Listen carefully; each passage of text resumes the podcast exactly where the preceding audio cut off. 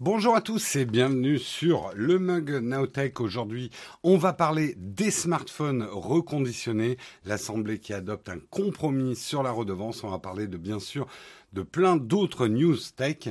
Nous sommes le vendredi 11 juin 2021 et on démarre tout de suite.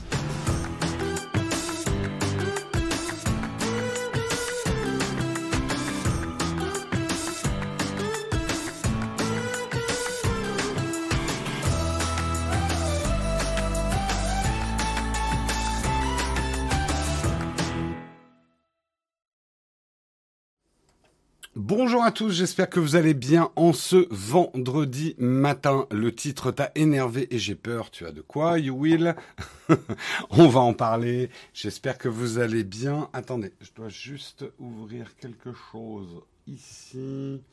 Hop. Hop. Pour vous voir. Euh, merde, pourquoi c'est fermé? Attendez, juste une petite seconde et je suis à vous. Je suis à vous dans une petite seconde.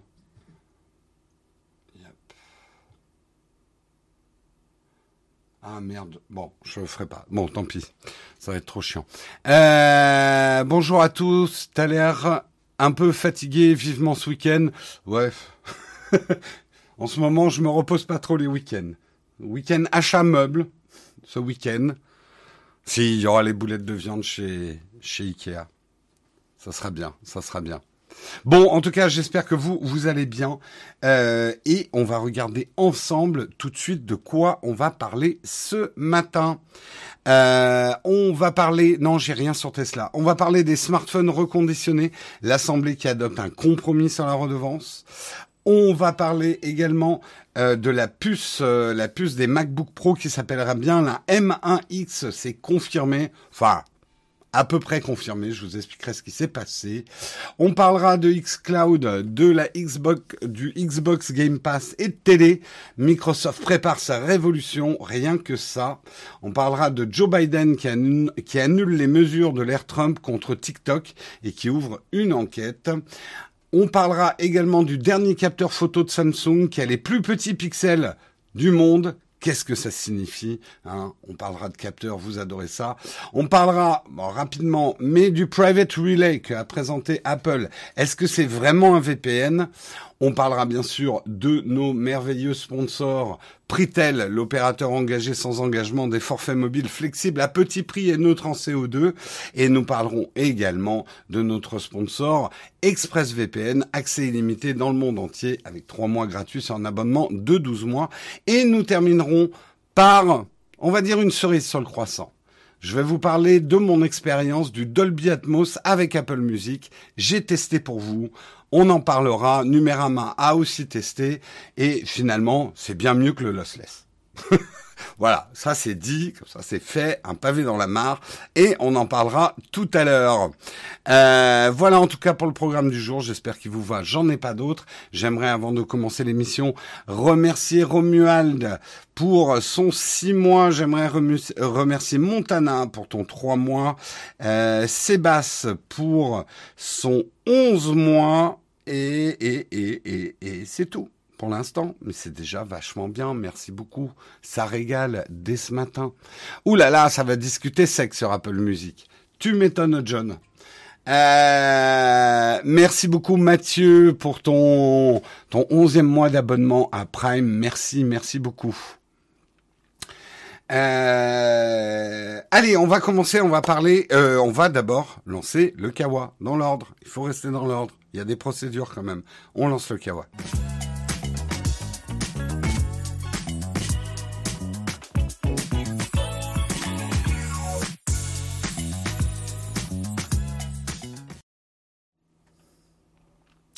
Et on commence, on va parler des smartphones reconditionnés.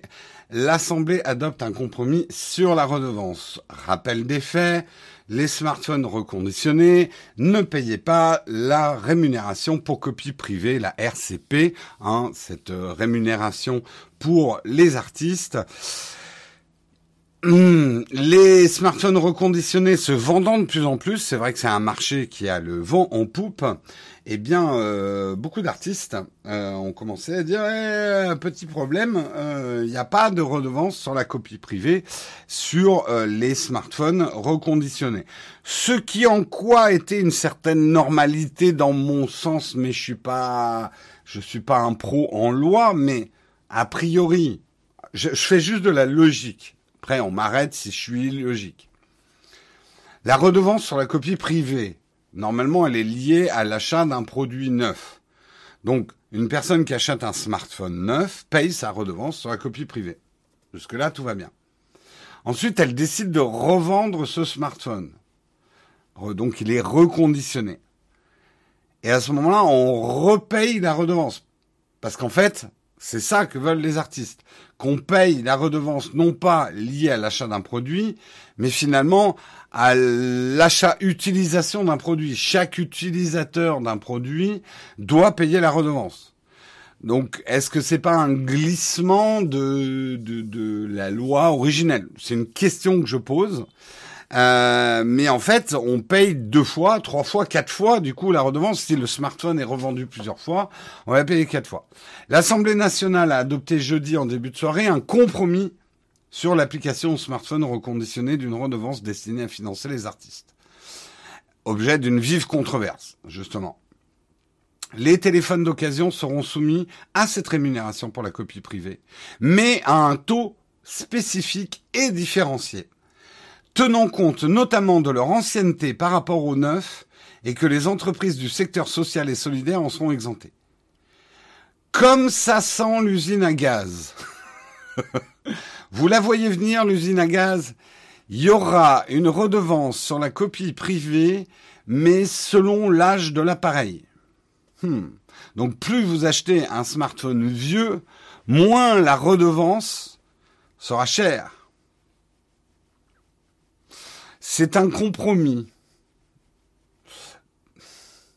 En même temps, moi, je suis vraiment, enfin, la redevance pour, la copie privée, je suis pas contre. Et je trouve ça très bien. Euh, l'aide aux artistes nous a, et je suis le premier à reconnaître qu'en France, on est arrivé à garder un tissu de, de, métiers de compétences artistiques qu'on aurait peut-être perdu sans des aides. Mais quand même, quand même, je sais pas, je sais pas ce que vous vous en pensez. Euh, j'ai peur de faire un sondage parce que je pense que de toute façon une redevance. Bah on va le faire quand même. On va le faire quand même. Euh, je vais je vais faire un sondage.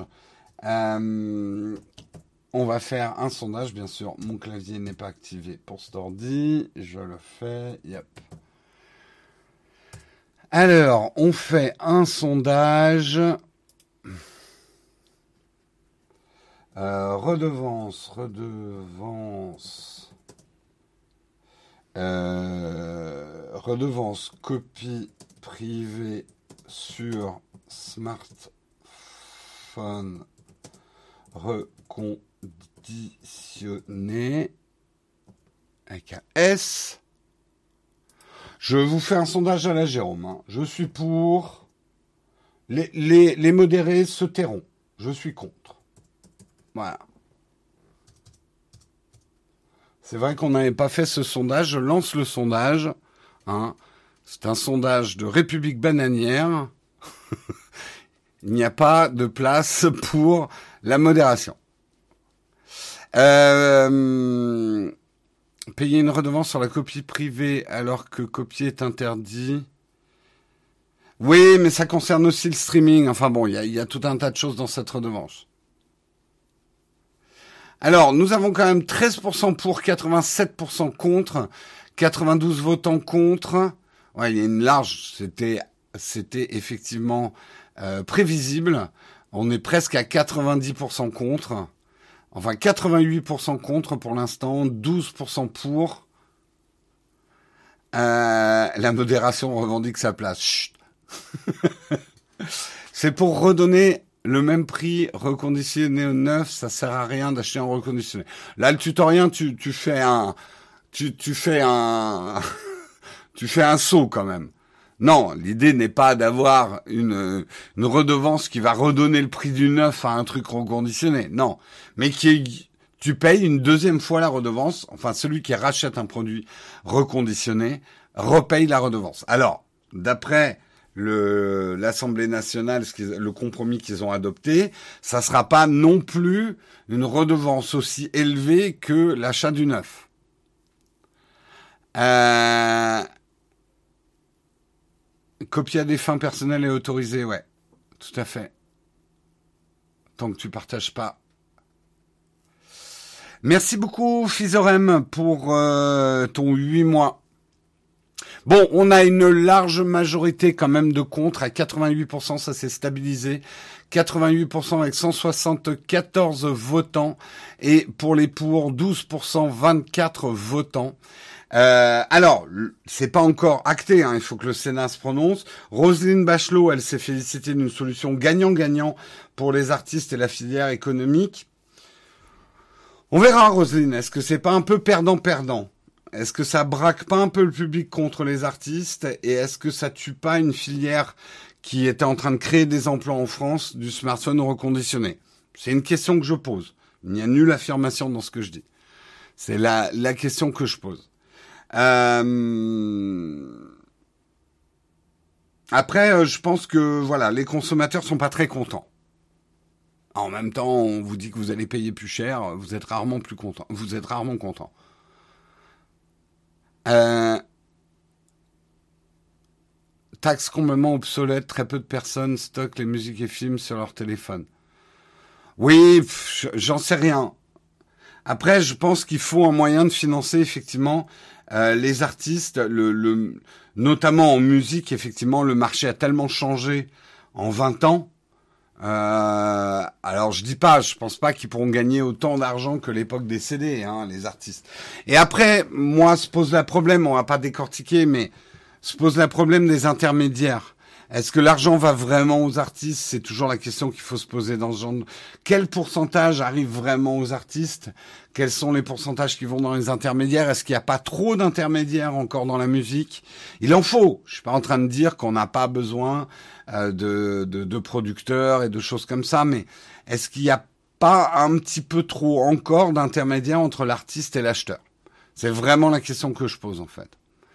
Aujourd'hui, avec les technologies qu'on a, et on le voit, certains artistes euh, se passent justement d'intermédiaires de plus en plus. Alors, encore une fois, hein, je suis pas jusqu'au boutiste. Je, je dis pas qu'on n'a pas besoin de, de, de maisons de disques, euh, enfin maison de disques, euh, de, en tout cas maison de musique, euh, qu'on n'a pas besoin de producteurs, d'agents et tout ça. Bien sûr que si. Mais est-ce qu'il n'y a pas encore beaucoup d'intermédiaires qui datent d'une époque qui ne reviendra pas? Euh, l'époque d'un marché de distribution à base de CD de disques. Voilà.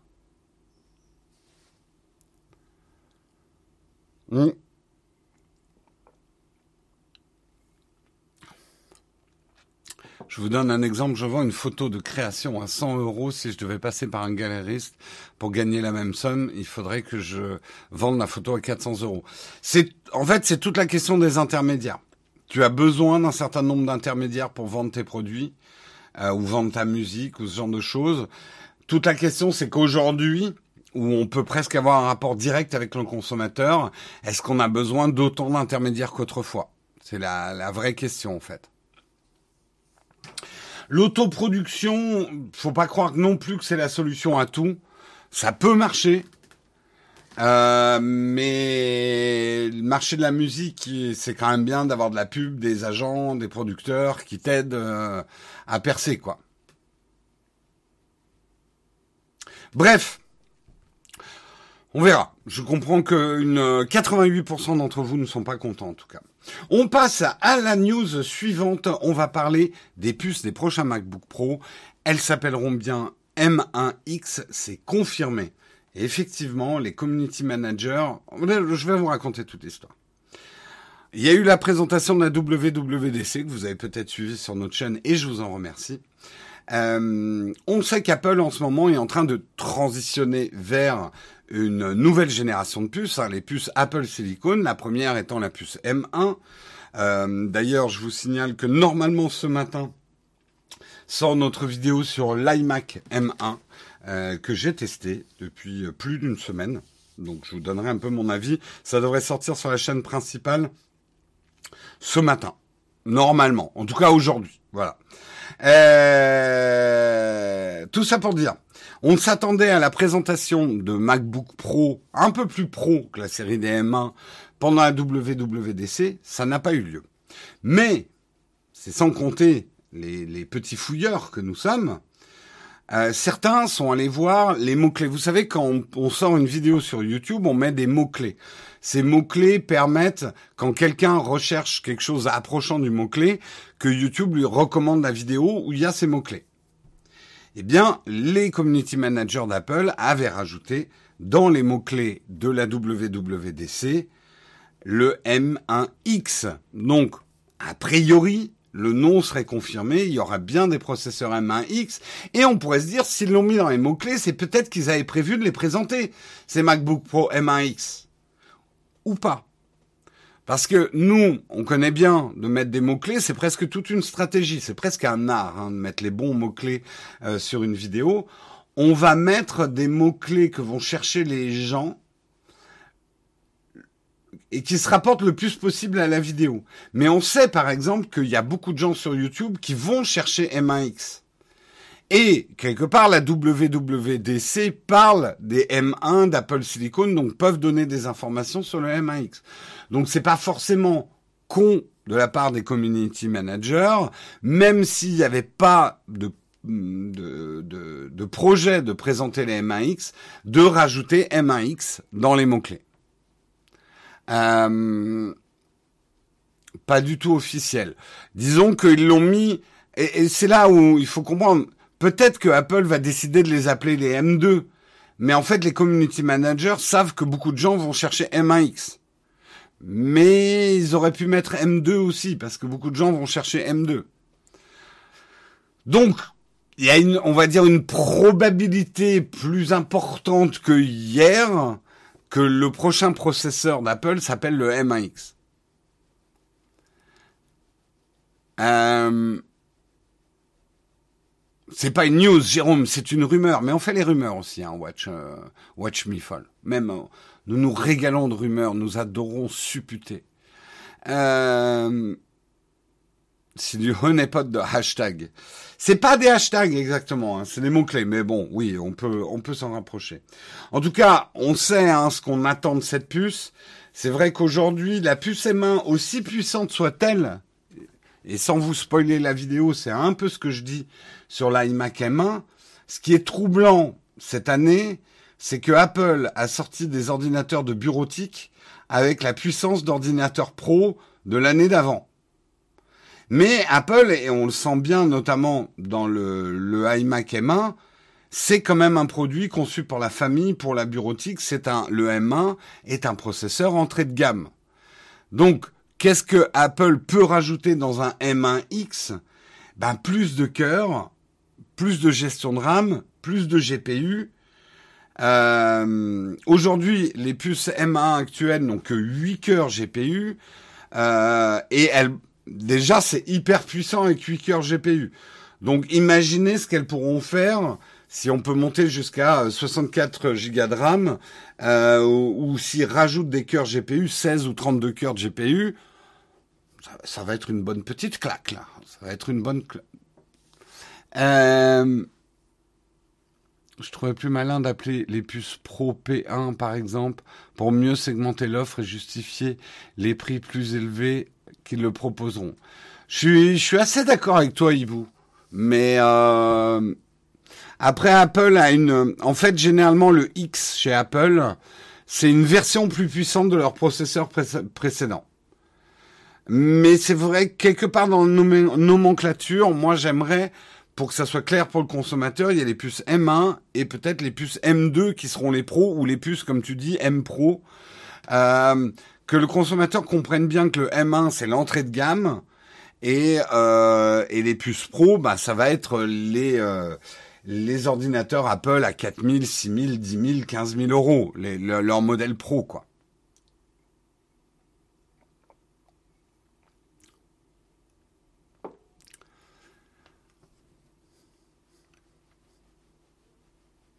Ah, alors là, Christophe, je préfère prévenir hein, que guérir. On va revenir quand ils vont sortir la M1X ou la M2, en tout cas leur gamme Pro. Vous attendez pas à des ordinateurs à 999 euros, hein. Là, vous vous mettez le doigt dans l'œil jusqu'au genou, mon petit. non, on va repartir sur les prix pro Apple qui permettent de pousser des configs jusqu'à 50 000 euros en ajoutant tout dedans. Euh, et avec, à mon avis, des tickets d'entrée à 2000, 3000... Enfin, il y aura peut-être un ticket d'entrée dans les 1200, 1500, mais on voudra tous la version à 2000, 2500, euh, voire 3000, voire 4000 selon ce que tu mets dedans, quoi. À mon avis, hein, euh, Apple va, les, ordinateurs pro Apple sont généralement très très chers. Hein. Et c'était le cas avant, hein. ça sera pas oh là là, mais Apple est fou avec ses prix. Non, ils ont toujours fait des prix fous sur la gamme Pro.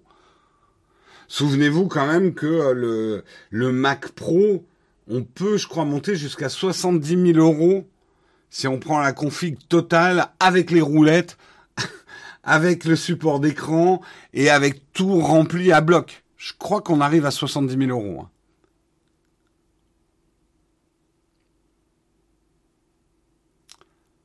Mais du coup, moi j'aurais plus attendu que Apple fasse vraiment une gamme M1 qui continue peut-être en mettant un M1X au bout d'un moment, mais pour les ordinateurs familiales, grand public, bureautiques, euh, etc., et qui développe une gamme M2 Pro en parallèle en fait. On va voir, on va voir quelle va être leur stratégie.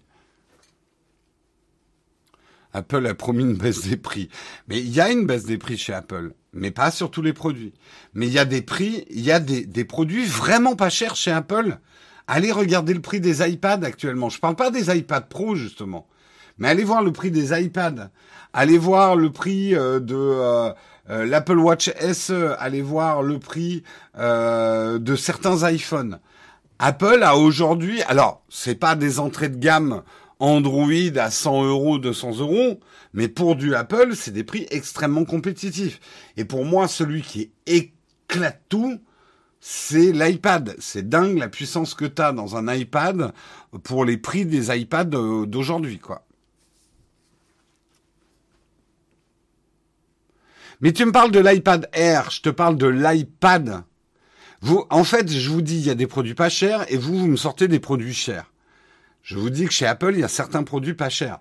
Mais si tout de suite vous voulez du R, si vous voulez du Pro, ben oui, forcément, c'est plus cher.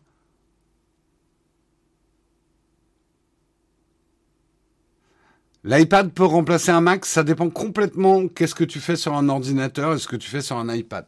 Dans certains cas, un iPad peut très bien remplacer un Mac et même faire mieux qu'un Mac. Mais pour certains métiers, pour certaines choses, prendre des notes et signer des PDF en manuscrit, par exemple, si c'est ça dans ton boulot que tu dois beaucoup faire, tu seras beaucoup plus heureux avec un iPad qu'avec un Mac.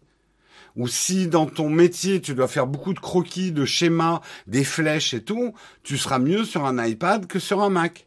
Mais puis, par contre, si euh, tu fais énormément de saisies, tu as besoin d'ouvrir plus de trois fenêtres en même temps, euh, tu fais du montage vidéo ou des choses comme ça, tu seras plus heureux sur un Mac. Donc la question, un iPad peut-il remplacer un Mac? En fait, je suis désolé de le dire puisque plein de mes collègues youtubeurs ont intitulé leurs vidéos comme ça. Mais pour moi, c'est une question débile. Un iPad ne remplace pas un Mac, mais remplace un Mac. En fait, les deux, c'est, c'est, c'est quantique. Ça dépend complètement de la situation.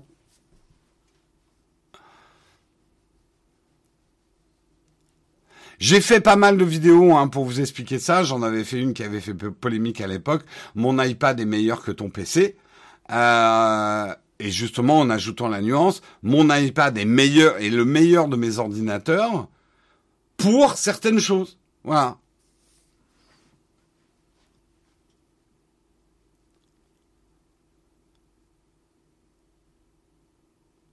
Paul Taylor, il dépend. oui, exactement. Bah oui, euh, je vais reprendre l'analogie pour ceux qui nous découvrent, mais nous on a une analogie qu'on dit aux gens qui nous demandent est-ce qu'un iPad peut remplacer un Mac? C'est comme si tu nous demandais si un vélo électrique pouvait remplacer une voiture électrique. Ou était mieux qu'une... Non, c'est plutôt est-ce qu'un vélo électrique est mieux qu'une voiture électrique? Bah ça dépend complètement. Dans Paris, pour te déplacer vite, je te conseille plutôt le vélo électrique. Tu iras beaucoup plus vite avec un vélo électrique dans Paris qu'avec une voiture électrique. Et c'est beaucoup plus maniable, c'est beaucoup plus agile. Par contre, si tu dois faire de l'autoroute toute la journée euh, et circuler euh, loin, bah tu vas pas le faire en vélo, tu vas prendre une voiture électrique. Donc les deux sont des véhicules qui te permettent d'aller d'un point A à un point B, comme un iPad et un ordinateur te permettent de faire des tâches informatiques, mais selon la situation et ce que tu as à faire, l'un ou l'autre des véhicules va être plus adapté. Il n'y a pas d'autre explication. Et c'est simple, quoi.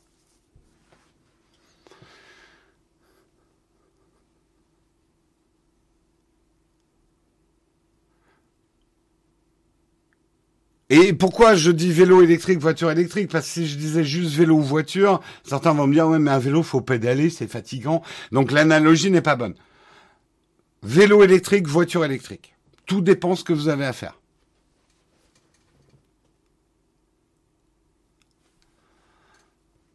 Dans tous les cas, ne prenez pas de trottinette.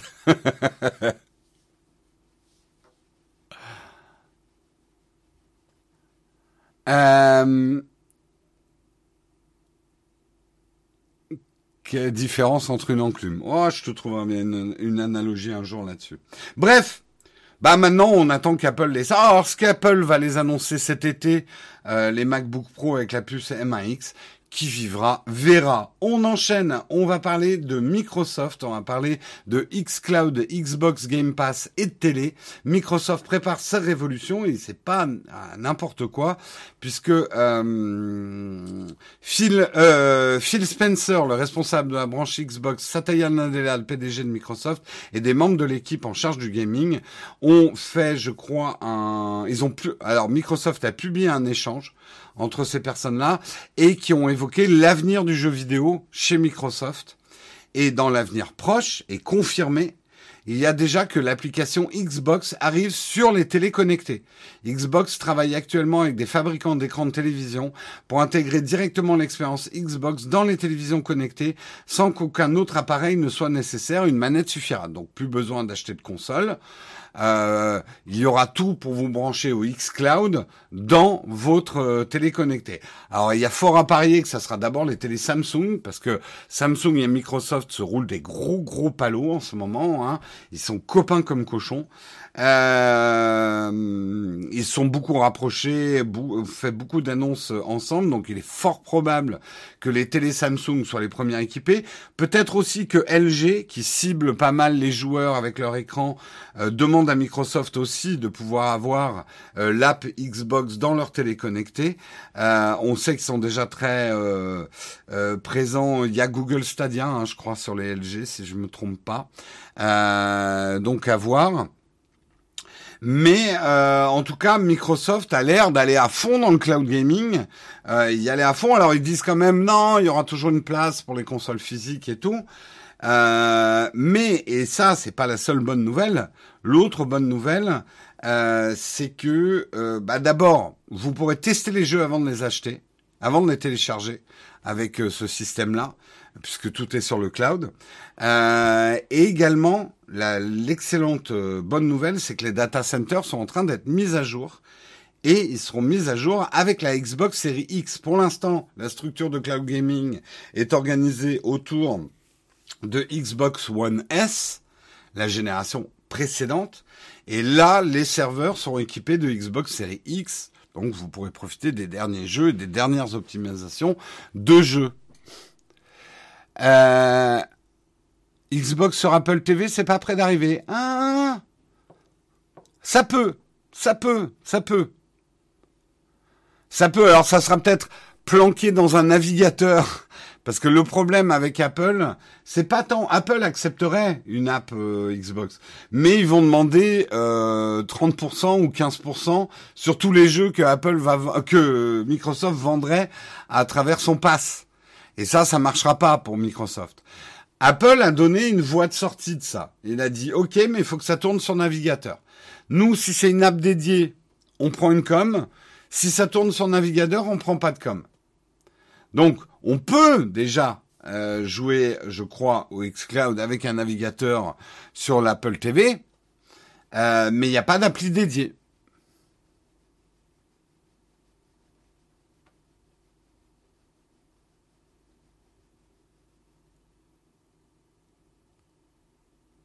Franchement, il faut garder les consoles physiques ou du moins laisser le jeu aux joueurs pour tester plusieurs solutions de cloud gaming. C'est vraiment pas ça niveau latence. Et jeu un peu nerveux. Bah, en fait, Gardin court, tu as, tu as raison et tu as tort. Pour des jeux nerveux, où la latence est un facteur hyper important euh, de, de gameplay, je suis d'accord qu'il faudra toujours une console ou un ordinateur physique. En tout cas, quand tu joues à un niveau, on va dire, un peu compétitif ou un peu sérieux. Mais maintenant, je te repose la question. Est-ce que le jeu vidéo, c'est uniquement des jeux nerveux basés sur la latence? Est-ce que la grande majorité des jeux vidéo, c'est pas des jeux où la latence, c'est pas un problème majeur? Et tu vois, même, il y a certains FPS, genre Overwatch. Alors, la latence est très importante quand tu joues à un niveau compétitif, je suis 100% d'accord. Euh, ça peut être très très important, mais euh, c'est un peu moins sensible. Et là encore, je te donne l'exemple d'un FPS, mais c'est pas le bon exemple parce que on va dire, ok, FPS, jeu nerveux euh, en réseau où tu joues avec des gens, la latence c'est un facteur hyper important, même Overwatch. Oubliez ce que je viens de dire. Quand tu joues à The Witcher 3, quand tu joues à Baldur's Gate 3, quand tu joues à, à je sais, tous les autres jeux, la latence, T'en fous En fait, vous voyez le marché du jeu par rapport à vos jeux favoris. Il faut pas croire que tout le monde aime jouer à des jeux euh, nerveux FPS euh, compétitifs. Moi, par exemple, c'est pas du tout mon truc en jeu vidéo. J'aime pas trop ça. Alors, c'est les jeux à la mode chez les jeunes, c'est les jeux chez les streamers qui sont à la mode. Ces jeux-là, mais c'est pas forcément le marché du jeu. Civilisation, qu'est-ce qu'on en a à foutre de la latence? Franchement, et Civilisation, ça fait partie quand même des gros jeux qui se vendent beaucoup.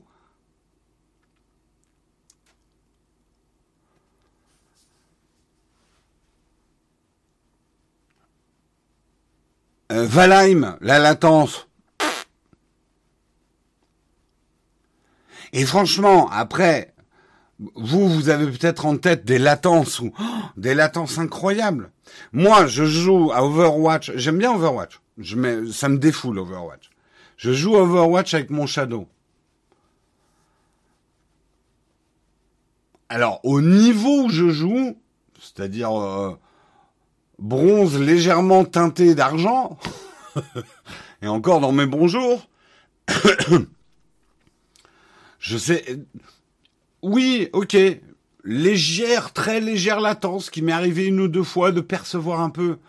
Mais je joue tellement mal, comme la plus, comme 90% des gens, que, ouais, ça sera, ça sera pas un facteur. Ça m'a toujours fait penser aux mecs qui jouent mal au foot et qui disent, oh, oh là là, le terrain est pas bon, hein. Voilà.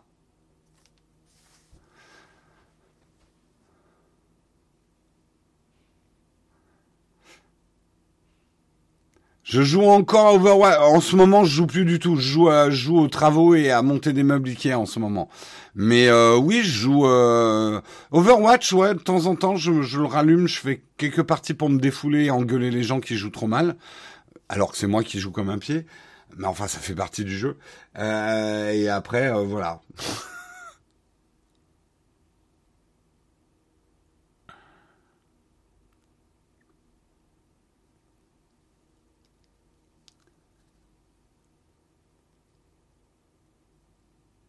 Euh, Painting Simulator 2021, ouais. En fait, voilà, je, le, problème avec le cloud gaming, c'est que beaucoup restreignent le débat à un certain type de jeu. Et je suis d'accord avec eux. Il y a des jeux compétitifs qui demandent euh, une latence impeccable. Alors, quand je vois des mecs qui jouent avec du sans fil et qui me disent ouais, quand même, le cloud gaming, ça a de la latence, j'ai envie de dire, eh, il y a quand même de la latence aussi. Même, je sais, hein, même dans certaines connectiques optimisées, quand même de la latence. Mais ok, quelqu'un qui a un système ultra perfectionné pour avoir le moins de latence possible, je veux bien qu'il me dise c'est injouable la latence du cloud gaming. Mais d'abord, c'est vraiment sur un type de jeu et, de jouer à un certain niveau, quoi. Voilà.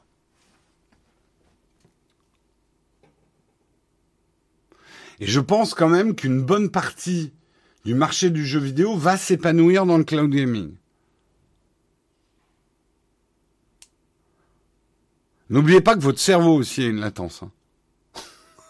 Et euh, chez certains, grosse latence. Le problème, c'est qu'ils se prennent tous pour des pro gamers. Non, mais c'est normal. Je, je critique. Mais euh, mais bon, voilà. Allez, on avance, on avance. En tout cas, c'est des bonnes nouvelles. C'est des bonnes nouvelles pour xCloud et euh, du du Xbox Game Pass ça évolue et ça va dans le bon sens. On va parler un peu de Joe Biden. Joe Biden qui, annule les mesures de l'ère Trump contre TikTok et ouvre une enquête. Souvenez-vous, sous Donald Trump et l'administration Trump, euh, ils avaient adopté une série de décrets tendant tout simplement à bannir TikTok et WeChat et huit autres entreprises des États-Unis. Euh, alors, s'en était suivi effectivement une bataille acharnée devant les tribunaux. On était arrivé à un espèce de de quiproquo qui faisait que euh, ByteDance, qui est la société euh, qui a TikTok, était arrivé à maintenir TikTok aux États-Unis, mais avec quand même une épée de Damoclès qui tous les matins euh, swingait au-dessus de sa tête quand même. C'était un petit peu dangereux. Euh, on avait même parlé de la vente des actifs de TikTok à Microsoft ou Oracle. Souvenez-vous, hein, c'était il y a pas si longtemps. Euh, Joe Biden a révoqué toutes ces mesures adoptées par Donald Trump à l'encontre des applications détenues par les entreprises chinoises. Mais ça veut pas dire non plus qu'il a signé un blanc-seing. Signé un blanc. Ouais. Euh, donner un blanc-seing à ces sociétés en disant allez, non, non, non. Euh, Joe Biden, il a diligenté une enquête pour étudier les risques potentiels et réfléchir aux règles possibles pouvant protéger les données des citoyens américains, comme le rapporte CNBC. En gros, il a dit on, en gros, on ne banne pas ou on n'empêche pas tant qu'il n'y a pas une enquête. Mais il lâche pas l'affaire non plus. Il va mener une enquête, effectivement.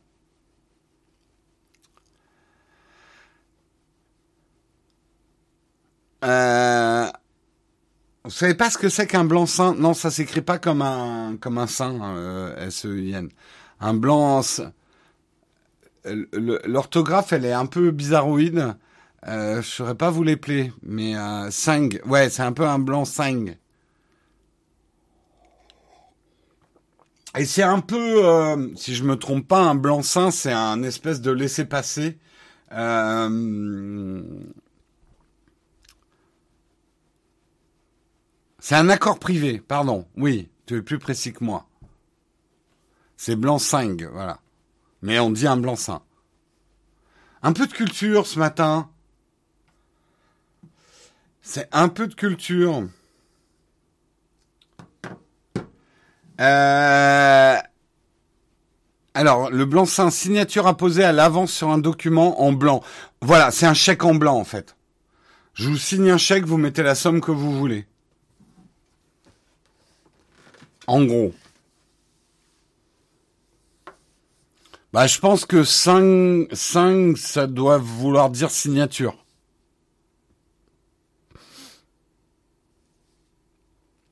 Vas-y, envoie le chèque, Jérôme. Non, c'est le contraire. Soutenez la chaîne, envoyez-moi un chèque signé. Promis, on sera raisonnable. Promis. Euh...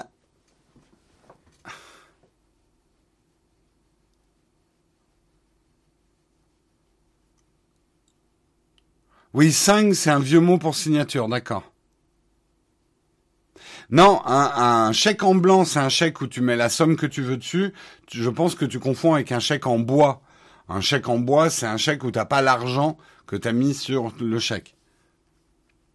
C'était notre petite page. Euh, parlons français. Parlons le vieux François. Mais on dit pas François Bah si, autrefois on disait François. La langue française a évolué.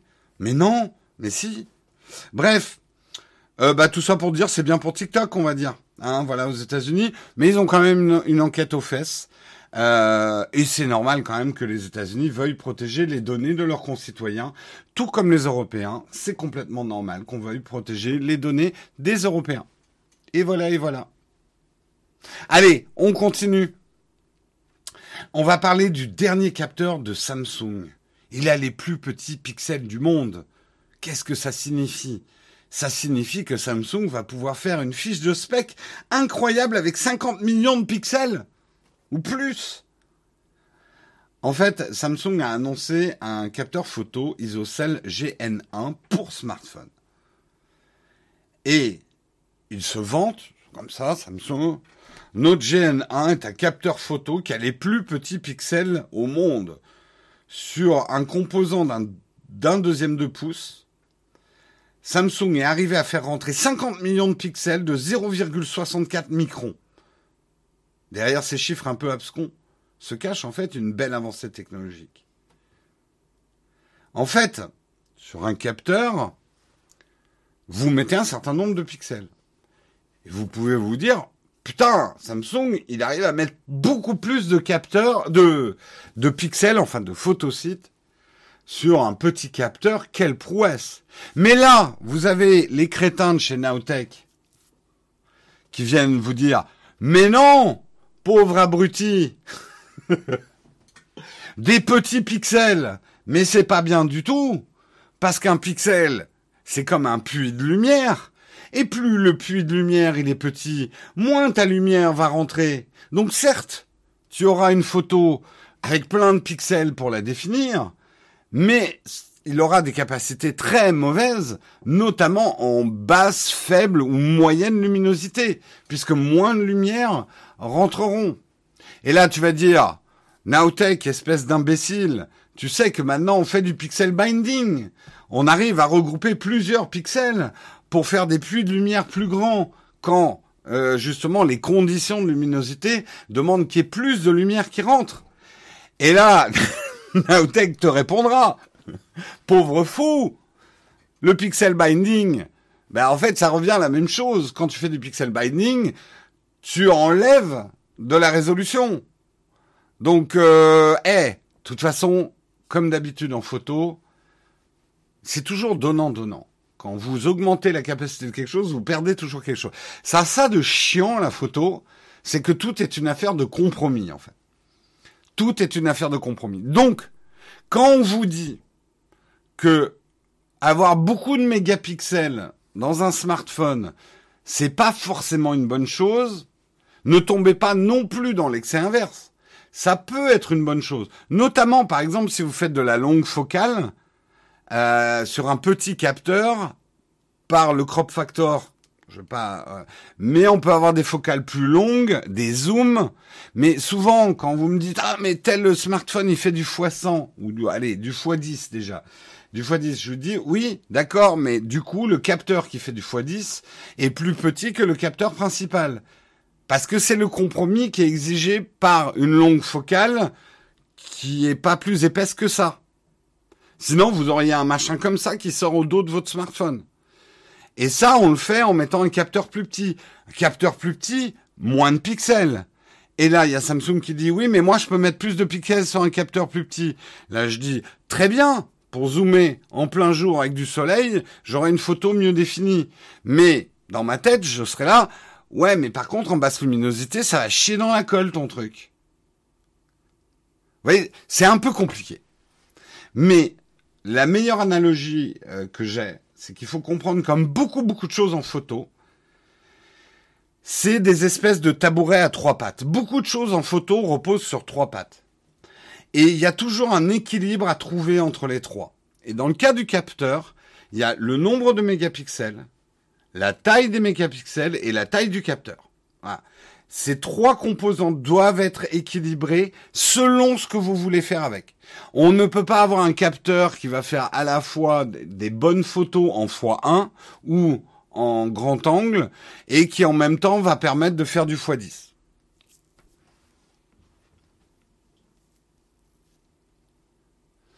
Euh... Ça fait beaucoup de mots pour un phénomène qui dure qu'une fraction. Ouf. La science optique, c'est quelque chose de super complexe. Hein, on ne fait que effleurer euh, les, les choses.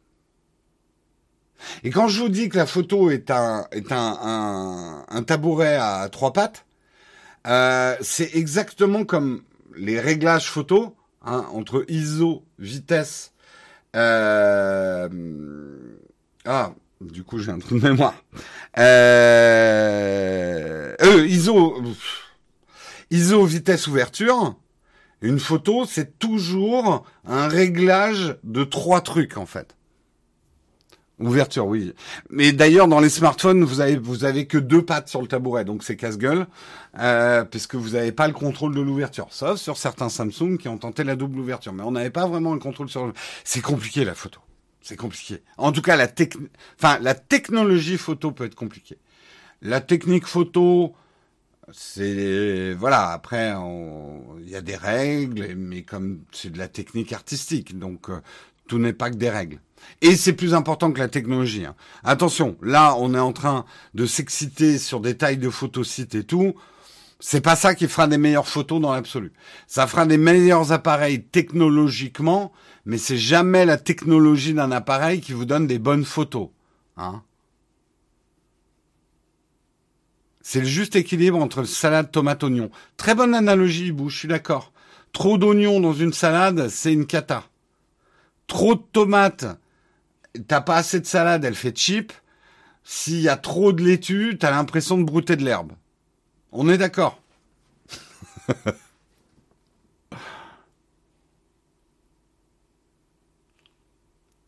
Mais en vrai, maintenant, ils mettent 15 capteurs photo par smartphone, donc c'est OK, non. Non, pas vraiment, parce que plus tu rajoutes des capteurs, plus tu as un phénomène qu'on constate sur beaucoup, beaucoup de smartphones aujourd'hui, et qui fait que je, les jette à la poubelle, c'est que les capteurs ont des résultats très différents. Et du coup, tu l'impression de prendre des photos avec un appareil photo différent selon le capteur que l'appareil photo a choisi. Donc notamment quand tu rentres avec tes photos de vacances, t'en as où le ciel est bleu, d'autres il est un peu plus rouge, selon les longueurs focales que tu as choisies. Et pour l'instant, je suis un peu jusqu'au boutiste mais il n'y a que Google avec les pixels, il n'y a que Samsung avec les Galaxy, il n'y a que Apple avec les iPhones qui arrivent à faire des photos qui se ressemblent entre elles, quelle que soit la longueur focale que tu utilises. Et c'est vachement dur à faire.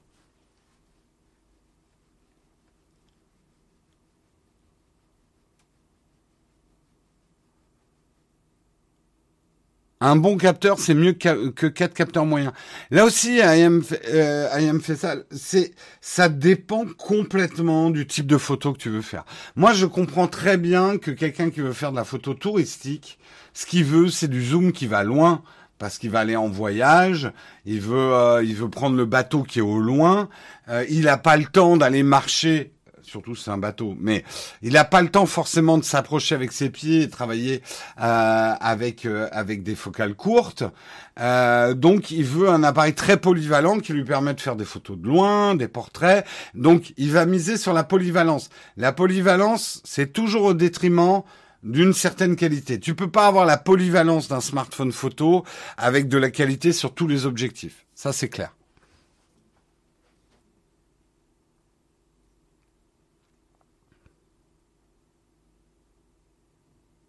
Encore une fois, adaptez vos outils à vos usages. On en revient toujours à ça. L'appareil parfait qui fait tout bien n'existe pas. Et ça, mettez-vous-le une bonne fois dans la tête. Les gens qui me posent à longueur de journée, quel est le meilleur smartphone pour la photo? Est-ce qu'un iPad c'est mieux qu'un Mac? Est-ce que euh, quel est le meilleur appareil photo qu'il faut acheter? Votre question, elle est complètement incomplète. Elle n'a aucun sens en fait.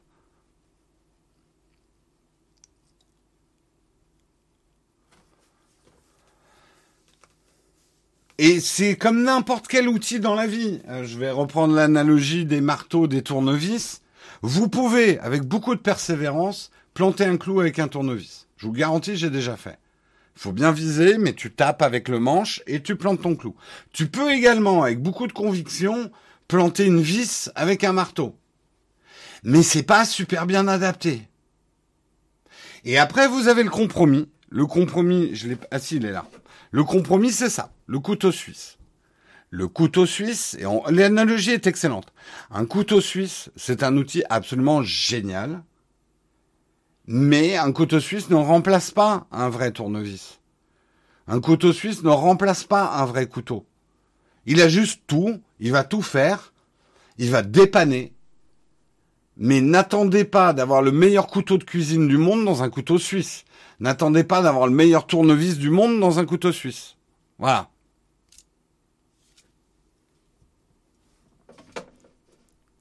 Ça prend de bonnes photos un couteau suisse. Ça peut.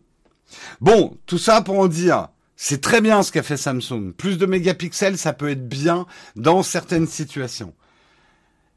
Et d'ailleurs, Samsung ne s'y trompe pas. Ce nouveau capteur photo ISOCELL GN1 n'est pas destiné à devenir le capteur principal des appareils photo, mais plutôt un capteur secondaire permettant de zoomer loin, mais ne remplacera pas le meilleur capteur de votre smartphone.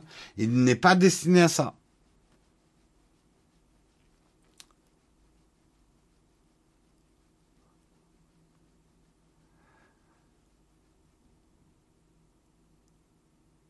Comment expliques-tu que certains testeurs français ont un avis complètement différent des performances photographiques des smartphones par rapport à DxOMark Pour eux, Samsung, Apple et Google sont dépassés depuis longtemps. Parce que DxOMark n'est qu'un... Euh, c'est intéressant ce que fait DxOMark, mais ce n'est qu'un chiffre de laboratoire. Euh, et tu peux pas résumer la technicité d'un appareil photo en un chiffre. Euh, donc c'est... DxOMark, moi je les respecte malgré le bad buzz qu'il y a autour. Je les respecte, mais ce n'est qu'un élément de choix. Je n'achèterai jamais un smartphone photo en me basant uniquement sur le score de DxOMark. C'est même pas une question de confiance. C'est juste de vouloir résumer les performances d'un appareil photo en un score unique. Pour moi, c'est fondamentalement incomplet et, justement qui va à l'antithèse de tout ce que je viens de vous raconter. Je vais vous donner un exemple, juste pour que vous compreniez. Je comprends que les sujets, ce sujet-là vous passionne. Je sors un smartphone, le Jérôme Phone. Je mets le meilleur appareil photo du monde dedans. Capteur 1 pouce, euh, avec de la vraie optique Leica, hein, pas juste Leica qui vient me m'écrire une, euh, me coller son logo dedans. Euh, meilleur appareil photo avec des traitements de ouf, stabilisation, double capteur, ta mère, machin et tout. Le truc vraiment de ouf, vraiment. Techniquement, j'écrase la concurrence. Je sors le meilleur appareil photo du monde. Mais derrière, j'ai une application pour prendre des photos alors par exemple, je sais pas, je fais un exemple. Voilà, je veux enregistrer de la vidéo, le bouton il est là. Je veux faire une photo, le bouton il est là. Euh, les ISO, faut aller dans trois menus différents pour les régler. Bref, je sors une appli horrible. J'aurais quand même techniquement le meilleur, par exemple, capteur du monde. J'aurais la meilleure optique du monde. Mais l'expérience utilisateur, l'expérience photo, elle serait dégueulasse. Autre exemple, si je mets un traitement électronique de l'image euh, traitement informatique de l'image qui est pourri, j'ai beau avoir le meilleur capteur du monde, la meilleure optique du monde, ça me donne des photos, j'aime pas les faire avec, quoi. Donc, d'attribuer un score où on essaye de mettre tout ça là-dedans, quelque part, ça n'a pas de sens.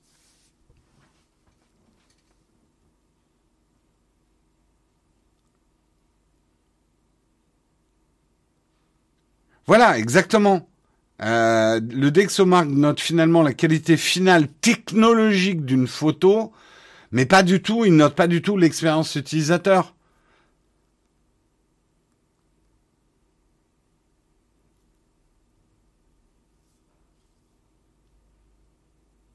Euh, le Jérôme Leaks. la pire expérience utilisateur du monde. Voilà, allez, euh, on termine. On termine parce que je suis un peu en retard. On va parler du Private Relay. Est-ce que c'est un VPN à la sauce Apple? Souvenez-vous, la semaine dernière, Apple a fait la WWDC. C'était la semaine dernière ou cette semaine? Je suis un peu perdu. Enfin bref. Euh, et Apple a présenté un peu rapidement un private relay. Et nous, tous les chroniqueurs tech, on a dit ouais Apple, tu ne la fais pas. C'est un VPN. C'était lundi. Merci, c'était cette semaine. Euh, ouais, tu nous la fais pas, Apple, c'est un VPN. T'oses même pas appeler un VPN un VPN. Comme d'habitude, Apple rebrande ce qu'il a fait. On avait à la fois raison et à la fois tort. C'est pas exactement un VPN, mais c'est quand même un peu un VPN. En fait, euh, ils ont détaillé effectivement euh, le système Apple. C'est un système qui va permettre de naviguer sur Safari de façon encore plus privée et sécurisée en faisant passer votre connexion par des serveurs qui vont chiffrer et anonymiser vos informations. Mais promis, ce n'est pas un VPN. Concrètement, l'outil d'Apple utilise en fait un mécanisme à double détente. La navigation web est protégée par un relais privé sur Safari exclusivement et qui va passer d'abord par un premier serveur qui va vous assigner une adresse IP différente de la vôtre. Ce serveur ne connaît pas l'adresse euh, web à laquelle vous accédez. Ensuite, ce sera au tour d'un second serveur de déchiffrer l'URL voulu pour vous orienter vers le site recherché. Ce serveur-là reconnaîtra donc le site web auquel vous voulez accéder, mais pas votre adresse IP. Ce mécanisme à double détente permet d'éviter qu'un seul acteur collecte trop de données sur vous, euh, on explique chez Apple, nous avons voulu faire en sorte qu'aucun maillon de la chaîne ne puisse à la fois connaître votre véritable adresse IP et le site que vous voulez visiter. Donc c'est un peu un truc en double rebond. Et c'est là la différence majeure d'un service de VPN traditionnel qui va router votre trafic à travers un seul serveur qui va s'occuper de changer votre adresse IP avant de vous mener vers le site web voulu. Mais du coup, pas question de regarder Netflix américain avec le système Apple. Parce que c'est ça la question que vous me posez. Vous allez me poser. Est-ce que je peux regarder le Netflix américain avec le, avec le private relay d'Apple? Non. Parce que d'abord, il va attribuer des adresses IP autour de vous. Alors peut-être en Allemagne, c'est justement l'exemple qu'il donne. Il a attribué une IP allemande au lieu de mettre une IP française. Mais globalement, il va pas optimiser le fait de donner des IP par rapport à des pays choisis, notamment pour pouvoir regarder le contenu de ce pays-là. Ça se rapproche un peu de Thor. Ouais, un peu. C'est Thor en plus petit, c'est Loki, quoi. c'est mini Thor. Euh... Le, je suis même pas sûr que ça marcherait avec le Netflix allemand, en fait. D'Eric l'intégral. D'abord, parce que ça ne marche que sous Safari. Vous n'avez pas entendu ou pas voulu écouter le début de la phrase. Ce système ne marchera que sur Safari. Donc déjà, il faut regarder Netflix sur Safari.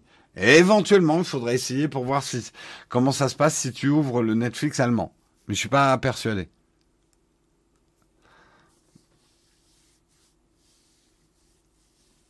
Minitor, c'est le frère de Minitel. Pas mal, pas mal. Non, alors c'est pas obligatoire, c'est simplement ce que Apple a bundélisé dans son offre iCloud Plus. Euh, y a, ça, c'est un des trois composants de iCloud Plus. Mais je pense que tu pourras l'activer ou désactiver. Et il y a d'autres services de VPN qui offrent hein, ce type de service, Private Relay, euh, euh, non, c'est pas Private Relay, mais Proton VPN, par exemple, affirme chiffrer toutes les données et supprimer les informations de connexion une fois la session de surf terminée. Là aussi, aucune information personnelle n'est conservée malgré le fait que les informations passent par un serveur central. Donc d'autres VPN proposent aussi ce service-là. Mais c'est un service spécifique dans les services de VPN. Private Relay ressemble donc fortement à un VPN Lite qui se concentre uniquement sur la préservation de votre anonymat sur le web. Rien de honteux là-dedans. Et c'est sans doute l'intégration au sein de l'abonnement iCloud Plus et les systèmes d'exploitation Apple assurera au service un succès correct malgré ses limites. Donc voilà, c'est pas ça, ça ne tue pas le marché des VPN. Hein? Euh, il y aura toujours les VPN que vous connaissez, dont ExpressVPN, sponsor de l'émission, habilement amené.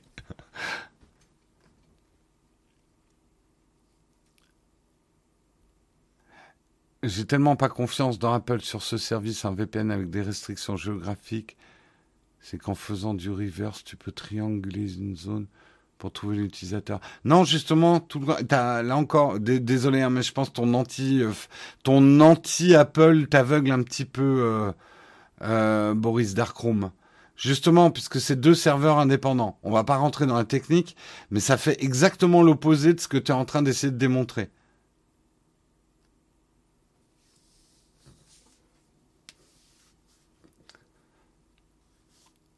Tu n'es pas anti-Apple. Bah, en fait, la question de peut-on faire confiance à Apple sur la vie privée, j'ai fait une vidéo sur le sujet.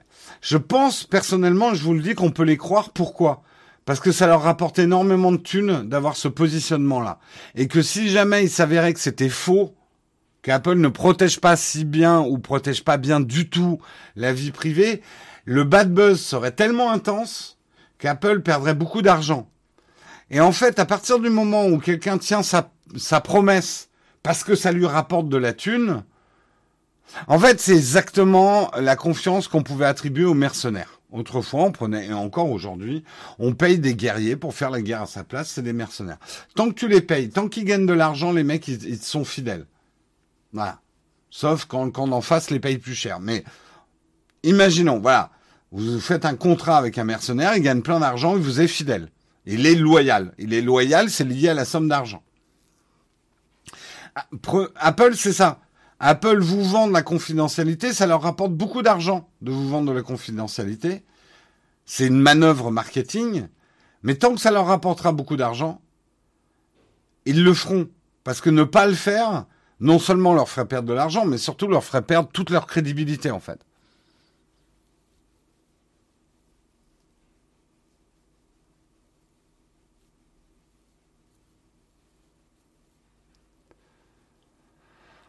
Là encore, Yugis, vous confondez tout. Apple utilise des données privées pour faire fonctionner les produits. Parce que ça, c'est obligé. On est obligé d'avoir des données pour que euh, les systèmes informatiques marchent. Ce que Apple ne fait pas, et là on va être très précis, ce que Apple ne fait pas, c'est de prendre vos données, à partir de vos, de vos données, de calculer du profiling euh, des, des profils publicitaires qu'ils vendraient à de l'achat d'espaces publicitaires tiers. Donc Apple n'exploite pas vos données pour générer de l'argent euh, en faisant de la pub ciblée. Bémol à ça, parce que c'est un bémol important. Apple a quand même une régie publicitaire. Une régie publicitaire pour les applications. Donc Apple vend quand même de l'espace publicitaire dans les applications de l'App Store mais il n'utilise pas votre data pour le faire. Il n'utilise que le data de l'application que vous êtes en train d'utiliser à un moment T. En fait, tout le cheval de bataille d'Apple, c'est de vous dire on n'exploite pas à des données commerciales vos données comportementales toute la journée quand vous changez d'application. On va bien évidemment analyser ce que vous êtes en train de faire à un moment T, parce qu'on en a besoin pour que l'application fonctionne. Si une donnée comportementale, c'est j'appuie sur un bouton. Si vous dites pas j'appuie sur un bouton, bah derrière le serveur il voit pas que vous avez appuyé sur un bouton. Donc oui, on a bien besoin de d'analyser vos comportements, ok? Euh, ce que Apple ne veut pas, c'est qu'on analyse votre comportement d'une application à une autre, d'un site internet à un autre, en faisant un profiling sur toute la journée. Et derrière, on vend de l'espace publicitaire ultra profilé et donc ultra rentable à des boîtes. Ça, c'est le business model de Google, c'est le business model de Facebook, etc. C'est là où est la nuance.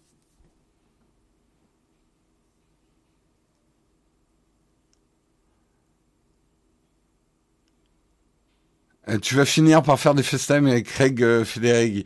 De, ce qui me, euh, bravo d'ailleurs à The High Collection. je suis hyper content pour lui. Je suis hyper content pour le, le YouTube français que on ait un YouTuber français qui ait pu faire une interview de Craig Federighi. Je suis jaloux, c'est clair comme un pou. En même temps, tu vois, c'est typiquement des questions là-dessus. J'aurais pas pu lui poser. Est-ce que j'ai envie de faire ça, c'est-à-dire être ultra consensuel pour interviewer, pour que Apple fasse. En fait, voilà, oui et non. Bien sûr, j'aurais adoré pouvoir faire une interview de, des gens de chez Apple.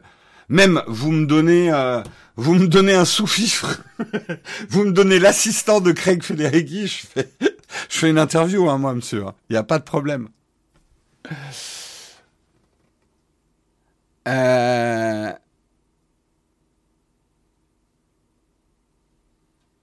Alors France versus Chine pour Apple, là euh, euh, pour la Chine et Apple, si c'est ça que vous vouliez dire, oui, ça c'est encore un autre problème. Et effectivement, il y a un problème là-dessus. Et le fait que Apple plie sous les exigences du gouvernement chinois, c'est problématique. C'est très, ça me pose des problèmes. Je ne vais pas vous le cacher.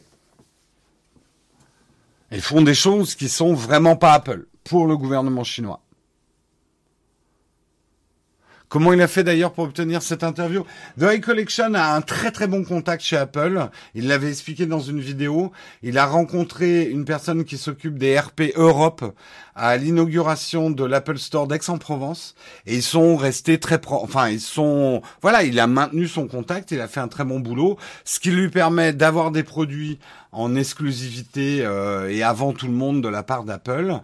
Euh, il faut savoir qu'Apple donne vraiment ces préférences-là au compte-goutte. Euh, c'est hyper rare, même en Europe, ceux qui arrivent à avoir ce type d'accord.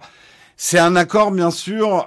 Je pense que si euh, The High Collection ne peut pas euh, critiquer trop les produits Apple, c'est donnant-donnant, hein, j'ai envie de dire.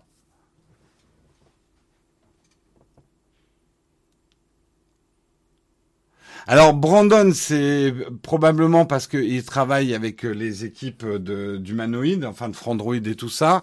Je sais que Monsieur Greux a eu des produits aussi en avance, ouais. Mais écoutez, qu'est-ce que vous voulez que je vous dise? Moi, je suis une trop petite chaîne, je suis trop vieux, je suis pas bankable. Euh, c'est pour ça qu'Apple nous contacte pas. Intime, appel. Non, mais moi ça me va. J'achète les produits comme vous, comme ça je dis ce que je veux des produits Apple. Si j'ai envie de les défoncer, je les défonce. Je pense pas qu'Apple m'appellera après avoir fait une vidéo où je dis qu'il faut pas acheter l'Apple TV. Hein. Soyons honnêtes. Moi j'ai la liberté de pouvoir faire ce genre de vidéo parce que j'en ai rien à foutre de ce que Apple pense de moi.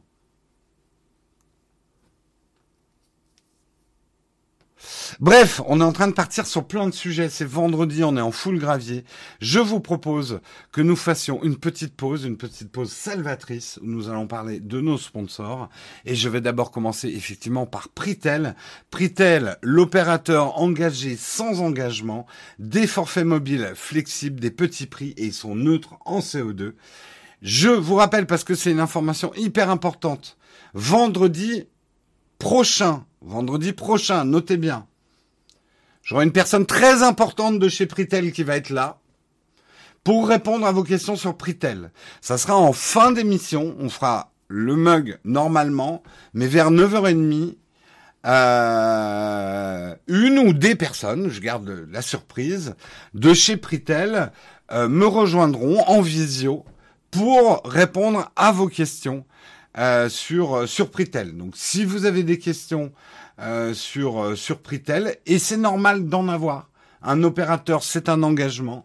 C'est normal que vous posiez des questions. C'est normal aussi que je ne puisse pas répondre à toutes vos questions euh, sur Pritel parce que je travaille pas chez eux, je travaille pas pour eux. Je fais de la publicité pour eux, c'est une nuance. Euh, donc, euh, un, deux,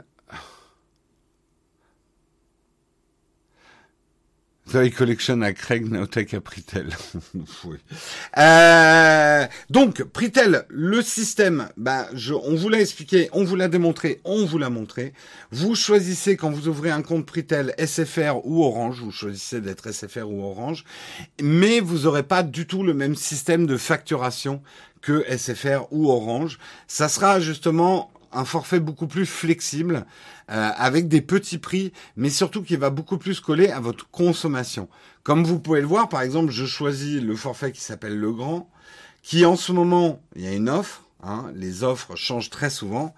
Euh, les, les offres et selon ce que je vais consommer en data, si je consomme moins de 60 gigas en data, je vais, je vais payer 7,99 euros par mois la première année. Mais si je consomme entre 80 et 100 gigas, je vais payer 12,99 euros la première année, en tout cas, si je choisis ce forfait. Si vous voulez de la 5G, euh, il faut prendre le forfait Le Géant à partir de 12,99 euros par mois et qui là aussi va s'adapter selon votre, votre consommation euh, de data. C'est celui-là qui permet la 5G. Vous pouvez utiliser le lien que Samuel vient de vous mettre dans euh, le chat. Euh, vous pouvez également, le lien sera dans le texte du replay de l'émission. Euh, on va parler rapidement et on va remercier, puisqu'on a parlé un petit peu de VPN tout à l'heure, on, remercie notre deuxième sponsor du mug, ExpressVPN. Guillaume et Marion vous en diront plus euh, mercredi et jeudi prochain, parce que les jours qu'on conserve pour parler un peu plus d'ExpressVPN. Sachez que ExpressVPN, si nous, on, on fait la promotion d'ExpressVPN, c'est parce qu'on pense qu'ils font partie des VPN je dis pas que c'est les seuls, mais ils font partie des VPN qui offrent les meilleures garanties euh, par rapport à, justement à la vie privée. Ils ont des systèmes de serveurs qui n'enregistrent pas les données.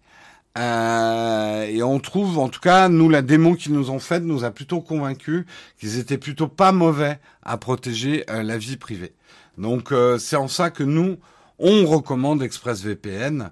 Euh, c'est aussi un, VPN que moi je trouve très performant. Vous savez, parfois avec certains VPN, vous arrivez à regarder du contenu euh, lointain, on va dire. Mais ça pixelise, ça lag, ça a du mal à se lancer. Euh, c'est parfois inregardable. J'ai moins, je dis pas que j'ai pas du tout eu ces problèmes avec ExpressVPN, je, ça c'est arrivé, mais je l'ai moins eu en fait. Je l'ai moins vu. Voilà, voilà. En tout cas, on remercie nos deux sponsors et je vous propose qu'on passe tout de suite à la cerise sur le croissant.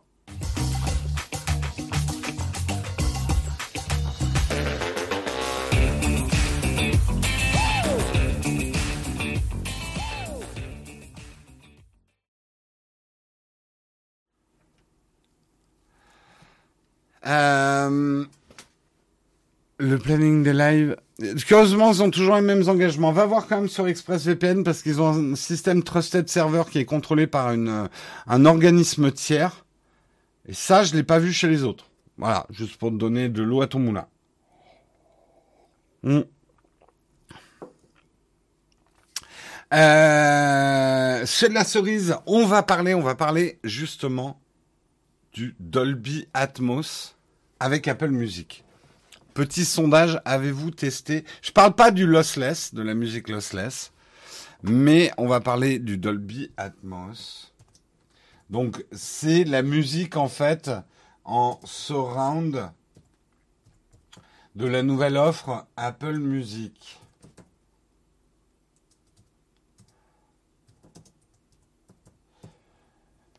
Je vais, je vais, je pense tout de suite faire un sondage de votre avis là-dessus. Ça va nous donner une base claire pour démarrer. Hop.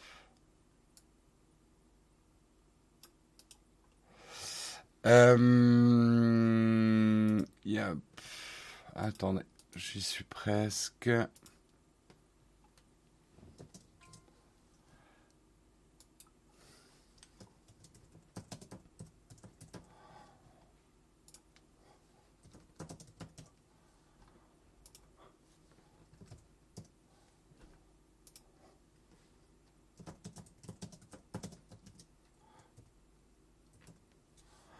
Voilà, c'est un sondage complètement éclaté au sol. Dolby Atmos, Apple Music, c'est énorme, pas mal, bof, je suis pas Apple. Vous pouvez voter. Il n'y a pas beaucoup de musique compatible pour l'instant pendant que le sondage se fait. Moi, j'ai testé. Euh, j'ai testé, j'ai testé avec Glass Animal. J'ai testé avec euh, The Weeknd, j'ai testé avec des trucs que je j'écoute pas d'habitude, hum, mais j'ai écouté effectivement euh, parce que Numérama recommandait un titre de euh, de Kenny West aussi que j'ai écouté. Euh, c'est pas. Alors, expliquons. Le Dolby Atmos, moi je connaissais déjà avec Disney+, The Mandalorian en Dolby Atmos avec euh, avec des AirPods Pro, c'est bluffant.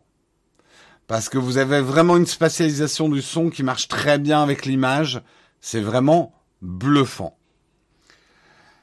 Le Dolby Atmos, je rappelle le principe, le Dolby Atmos permet de localiser des sons dans un mapping 3D sonore. Donc vous pouvez avoir des sons au-dessus de vous, en dessous de vous et pas que sur les côtés comme la stéréo. Donc vous pouvez avoir des sons tout autour de vous que vous allez que votre cerveau va localiser non seulement droite gauche, mais aussi plus ou moins loin, plus ou moins au-dessus ou en dessous de vous. Est-ce que ça marche? Alors, ça va pas vous donner une impression euh, que vous êtes au milieu de la musique avec chaque instrument de, de tous les côtés. Mais par contre, ça va donner une précision. Mmh. Tais-toi, toi. Je t'ai rien demandé. Euh, ça va vous donner une précision dans la restitution du son. Et surtout, il y a plein de sons que vous n'allez pas entendre. Euh, que vous n'avez pas entendu en fait. Et moi notamment Glass Animal, euh, c'est quoi leur album, mais que je connais très bien parce que je l'ai beaucoup écouté, j'aime bien.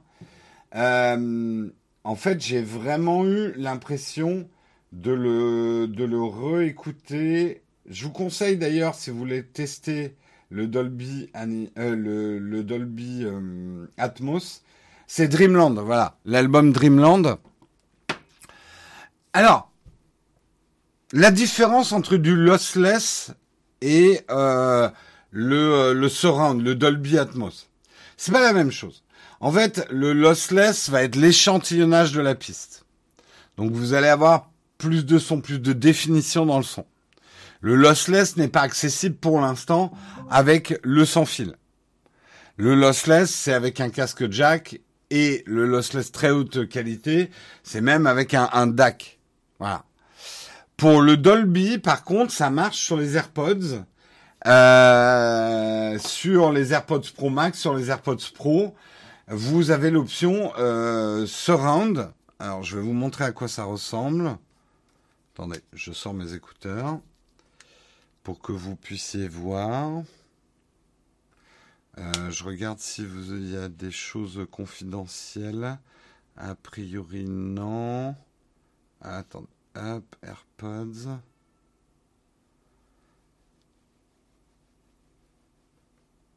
Je pourrais pas vous faire écouter, hein, si certains demandent. Pourquoi mon... Ah non, je vais pas pouvoir vous montrer. Ça va pas marcher. Pourquoi ça va pas marcher d'ailleurs? C'est bizarre. Attendez, une seconde, une seconde, une seconde. Une petite seconde. Pourquoi, pourquoi? Euh, AirPods, oui.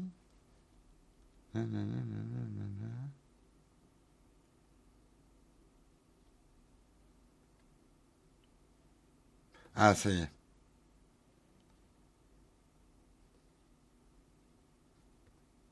Hop, audio spatial, ok. Mais pourquoi il ne me permet pas de l'activer?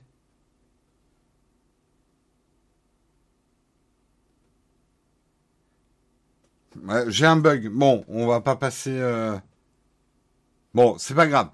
Euh, chez Apple, ça s'appelle l'audio spatial, mais l'audio spatial, euh, c'est c'est en fait le nom du Dolby Atmos. le nom du Dolby Atmos. Alors sachez que si vous avez du matériel qui est compatible Dolby Atmos, théoriquement, si j'ai bien compris, ça va marcher. Ça va marcher. Par contre, il faudra peut-être forcer dans Apple Music le fait qu'il balance le Dolby Atmos.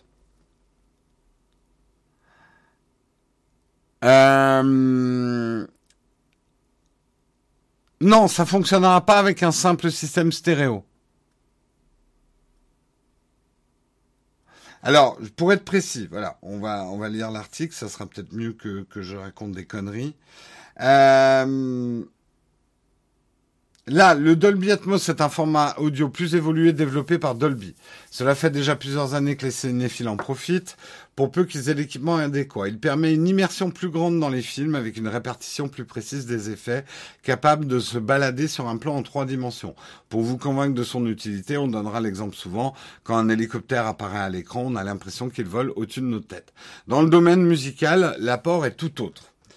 Euh, l'activation est automatique si le morceau est compatible et sera lu en Dolby Atmos. Sur iPhone, vous pouvez régler si le Dolby Atmos est activé. Rendez-vous dans les réglages, rendez-vous dans musique, rendez-vous dans Dolby Atmos et vous pouvez l'activer. C'est ici. Voilà. Je vous montre. Voilà. Dans musique, vous avez Dolby Atmos. Vous pouvez le mettre en automatique. C'est ici qu'il faut le forcer si vous avez du matériel Dolby Atmos qui n'est pas Apple. C'est pas pensé que pour le cinéma. Hein. Moi, pour avoir visité les studios de Dolby euh, à Londres, le Dolby Atmos a aussi été conçu pour la musique. Hein. Et franchement, euh, ouais, ça apporte beaucoup, surtout à certaines musiques. Voilà, moi je vous donne euh, mon avis. J'ai redécouvert un album que je connaissais bien avec le Dolby Atmos et c'est très agréable. Ça va pas forcément faire tourner la musique autour de vous dans des trucs euh, machin. Il y a des petits sons qui sont quand même spatialisés. Il y a des choses. Alors pour l'instant, j'ai l'impression que les artistes n'utilisent pas tellement les parties hautes et basses de, de, la représentation 3D du son. Euh, mais quand même, vous avez des effets qui deviennent assez bluffants euh, on a, on a quand même, on est plus immergé dans la musique et surtout, elle est très précise. Les instruments sont précis, sont précis. Je sais pas comment vous dire les choses autrement. Ça claque en tout cas. Moi, j'étais assez bluffé. Hein.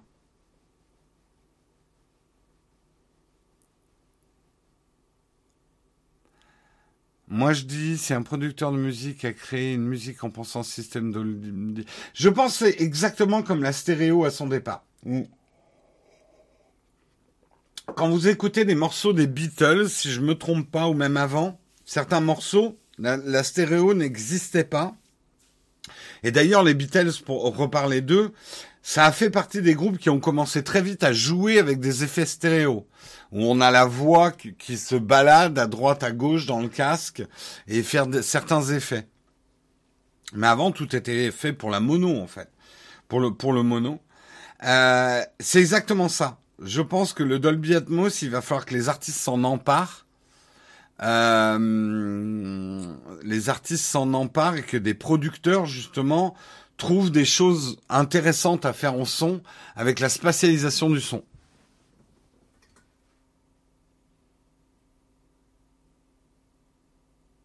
Bien sûr, oui, oui, c'est au mix, c'est pas l'enregistrement, c'est le mixage, pardon, oui. C'est au mixage que tu, tu fais tout ça. Et ce qui est intéressant à comprendre avec le Dolby Atmos, c'est que tous les tous les geeks se sont omnubilés sur le lossless, qui pour le grand public, me, me lancez pas des Pépé Garcia au visage. Aïe, non, me lancez pas des Pépé Garcia au visage. Je parle pour le grand public, ceux que vous méprisez. vous voyez de qui je parle. Le Dolby Atmos est un plus gros apport pour la musique et compatible avec beaucoup plus de matériel que le lossless qui est réservé vraiment à une élite qui a le matos pour pouvoir en profiter.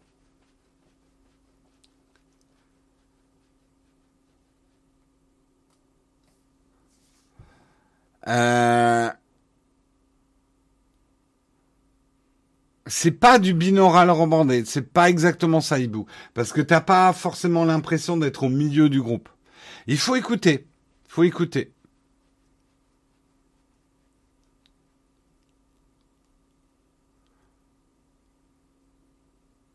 Alors, dans, ceux justement qui ont qui ont écouté le, le Dolby Atmos musique, qu'est-ce que vous en avez pensé? Ah, j'avais fait un sondage et il a disparu. Est-ce que j'ai encore les résultats du sondage? Merde. C'est ça qui est chiant, je sais pas comment on retrouve ces sondages. Euh, gérer les sondages. Voir les résultats. Si, j'ai encore les résultats. Donc, vous étiez 44% à ne pas avoir d'Apple, donc ça vous concernait pas, donc on s'en fout. Euh, c'est plutôt pas mal pour 26% d'entre vous, c'est énorme pour 22% d'entre vous, et c'est bof pour 8% d'entre vous. Donc, on va dire, ça se partage entre c'est énorme et c'est pas mal. Franchement, moi, alors, premier titre, je m'attendais à un truc plus euh, wow. Je fais ouais. Et après, j'ai écouté tout l'album, surtout en faisant autre chose et tout. Et surtout, après, j'ai réécouté en enlevant le, spatial. Et c'est là que tu te rends compte quand même.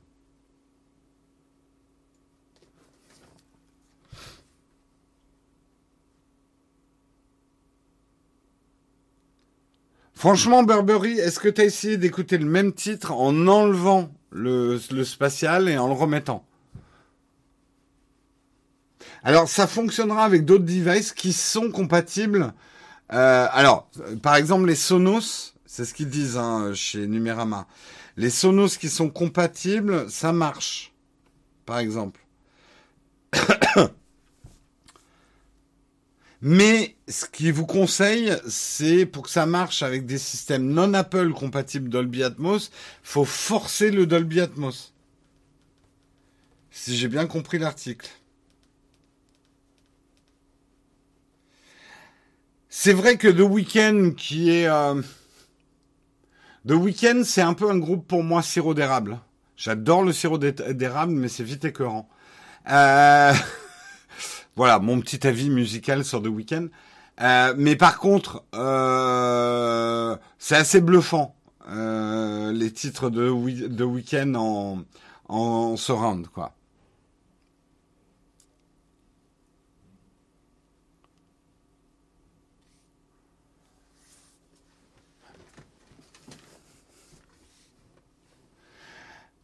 Euh, quand je mets le spatial, j'entends Elon Musk parler. N'importe quoi.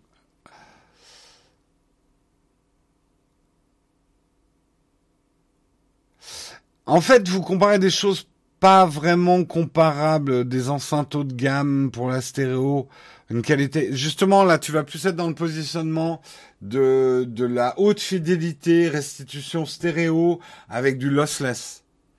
Là, je parle d'un truc, c'est, je trouve d'ailleurs le surround, ça ne marche bien mieux qu'avec des écouteurs, ou alors faut vraiment avoir un bon système son 7.1 chez soi. Euh, communiqué commun de, de Craig et de Weekend, on ne viendra jamais sur Naotech. Eh ben, pas de chipot pour vous.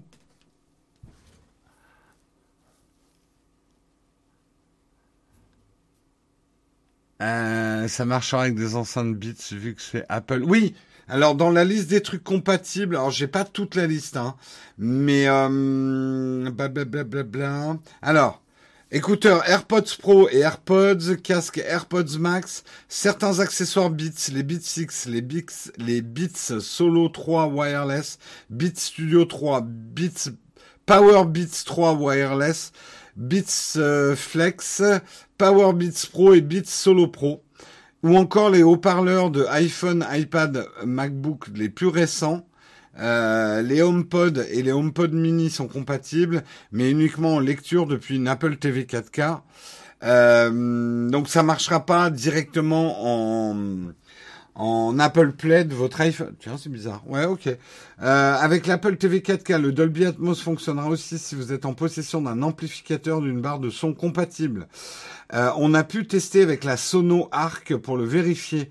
En revanche, lire depuis un iPhone avec la technologie AirPlay n'utilise pas le Dolby Atmos. Donc, faut bien que vous vous connectiez avec l'Apple TV. Si vous avez un système compatible Dolby Atmos, faut passer par l'Apple TV. Euh, si vous êtes un propriétaire d'un casque ou d'une paire écouteurs non Apple, vous aurez quand même accès au Dolby Atmos, mais il sera nécessaire de forcer le format dans les paramètres, avec l'option toujours activée. On a pu le vérifier avec des écouteurs QC Earbuds de, Bose. En choisissant automatique, le Dolby Atmos ne fonctionne pas. Donc voilà, ça c'est important, c'est l'astuce que donne Numérama. Il faut forcer le Dolby Atmos.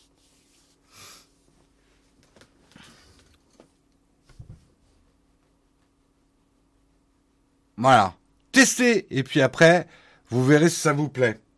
On va pas avoir le temps de faire un camp de fac aujourd'hui. J'ai trop traîné. Euh, j'ai trop traîné dans mes articles. Je suis désolé. C'est ma très grande faute. Je vais devoir vous quitter là. Je vous rappelle que samedi à 11h, c'est ça, c'est 11h je crois. Samedi à 11h, il y aura un live ici. Guillaume euh, aura une interview d'un développeur iOS justement sur toutes les nouveautés WWDC. J'ai mis un W trop. Un WWDC. Euh, c'est samedi 11h live sur la chaîne Twitch. Exactement. Euh, je vous rappelle qu'une nouvelle vidéo va sortir aujourd'hui sur la chaîne principale sur l'iMac. Et je vous spoil le titre. Rien que pour vous donner envie. iMac, euh, iMac M1 2021, il est spécial. Qu'est-ce que ça veut dire? Il est spécial, spécial ou, il est spécial? Réponse dans la vidéo. Euh, sur la chaîne principale Nowtech, effectivement. Chaîne YouTube. Ici, vous êtes sur une chaîne Twitch secondaire, on va dire, de la chaîne. Pour ceux qui ne nous connaissent pas, sur notre chaîne principale. Je vous fais des gros gros bisous. Je vous souhaite un excellent week-end. On va bien évidemment raider que serait un mug sans raid? Euh, et que serait un raid sans mug? Lancer un raid. On va lancer un raid sur la tête de qui? De qui du qui? Eh ben, vous savez quoi? Je vais vous lancer chez Copain du Web parce que ça fait longtemps qu'on n'est pas allé voir Copain du Web. Et moi, je dis, il mérite, copain du web, qu'on aille le voir. J'ai appris d'ailleurs qu'il il est, il est à Nantes, je crois. Qui m'a dit ça? Enfin bref, on s'en fout. Je lance le raid pendant le générique. Je vous fais des gros, gros, gros bisous. Et on se retrouve lundi, si je suis pas mouru, avec une étagère Ikea, euh, avec un placard Ikea qui m'est tombé sur la tête. Allez, je vous souhaite un très très bon week-end à tous. Ciao.